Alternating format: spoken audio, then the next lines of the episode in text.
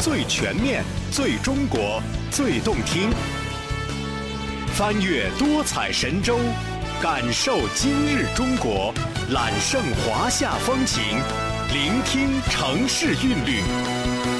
全景中国，全景呈现。燕麦是世界公认的营养保健谷物。二零零五年，在中国吉林省白城市的盐碱地上，燕麦科研人员任长忠育成了两季双熟燕麦新品种“白燕八号”，填补了该项领域的世界空白。同时，他还研究发现，有些燕麦品种系含有光照不敏感基因，再一次聚焦了世界目光。多年来，由他构建的燕麦产业发展模式，为中国生态脆弱区生态环境改善、特色粮食生产、加工产品升级和农牧互促良性发展做出了突出贡献。本期节目，让我们一起来倾听任长忠的燕麦人生。我叫任长忠。从事燕麦、荞麦研究大约有三十年的历史了，主要在燕麦、荞麦的育种、栽培、加工、综合利用以及产业技术研究等方面的工作。这三十年来啊，应该说对燕麦、荞麦这个研究领域，把它当做生命一样，是生命中的非常重要的一部分。自己也非常喜欢这项研究工作。任长忠是土生土长的白城人，从小就非常熟悉白城的土壤和农业环境。大学毕业后，开始从事小麦等麦类作物的研究。研究过程中，他发现燕麦比其他几个麦类作物更具有抗旱性和耐瘠薄性。白城的沙化、碱化、退化的耕地非常适合燕麦的种植。在这研究过程当中呢，无论从种子资源的收集、杂交后代的选择创新，以及育成品种的试验示范和推广等方面吧，都给我带来了无穷的乐趣。在任长忠研究燕麦的过程中，曾有一个重要的转折点。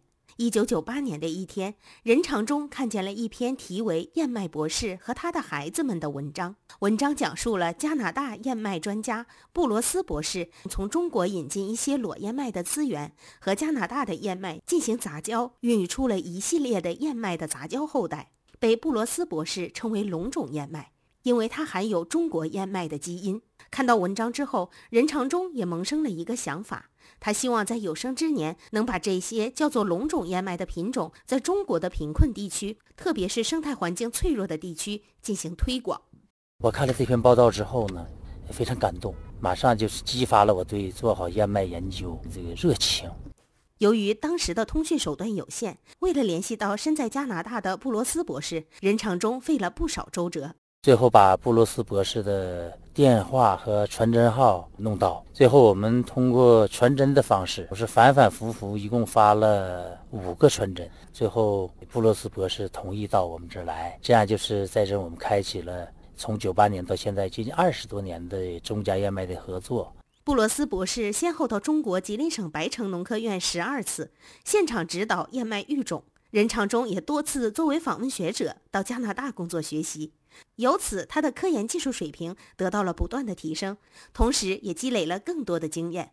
我从老师身上学到了很多的东西，在学习的过程当中呢，也引进了中加燕麦的杂交后代。学习结束后，任长忠回到中国，一头扎进办公室和试验田，年复一年，夜以继日地做科研，培育燕麦新品种。我对这家乡有着特殊的感情，这种无价的情感，无以回报。那我就想。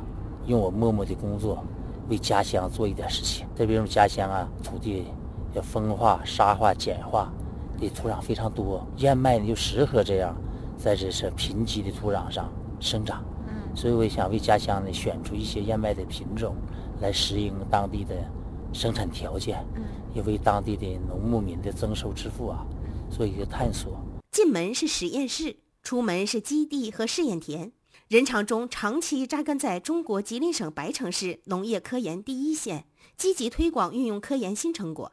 目前已经选出了十九个燕麦的新品种，这些新品种的育成实现了任长忠希望自己的家乡白城能够拥有自己的优质燕麦品种的愿望，同时也填补了中国吉林省西部地区盐碱地上推广燕麦种植的空白。这些新品种呢，既有。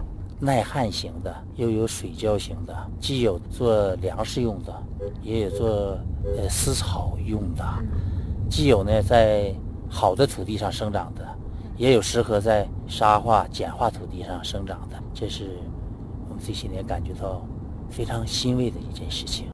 任长忠和他的燕麦在吉林西部的盐碱地上出了名，也给祖祖辈辈生长在那片土地上的人们带来了新希望。推广种植燕麦，做大做强燕麦产业，成了白城市各乡镇研究的课题。在记者采访的当天，就遇到了向任长忠请求技术支持的中国吉林省白城市镇来镇南岗村负责人。我们这个属于城郊村，有个小藜麦生产基地。小藜麦我们一七年种了一百多公顷，效益不错。这个小藜麦面积比较大，搞二茬辅种的时候，种的菜啥的也卖不了那么多，市场也不行。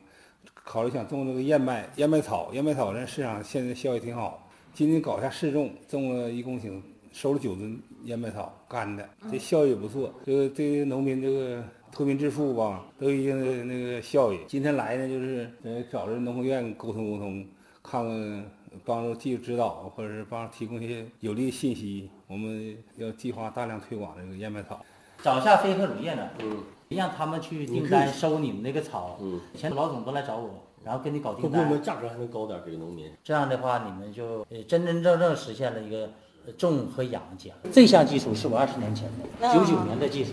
然后你看到现在用了。为了实现燕麦产业规模化，中国吉林省白城市还建立了中加燕麦产业园，以任长中育成的新品种为基础，打造白城优质燕麦良种繁育基地。不仅促进了当地经济的发展，还在农牧互促、种养结合等方面起到了积极的作用。燕麦呢是药食同源这么一个特色的农作物，特别它就是粮食兼用的。农作物，所以无论在保健食品的开发，特别是燕麦在生物修复改良盐碱地方面，都具有着非常重要的作用。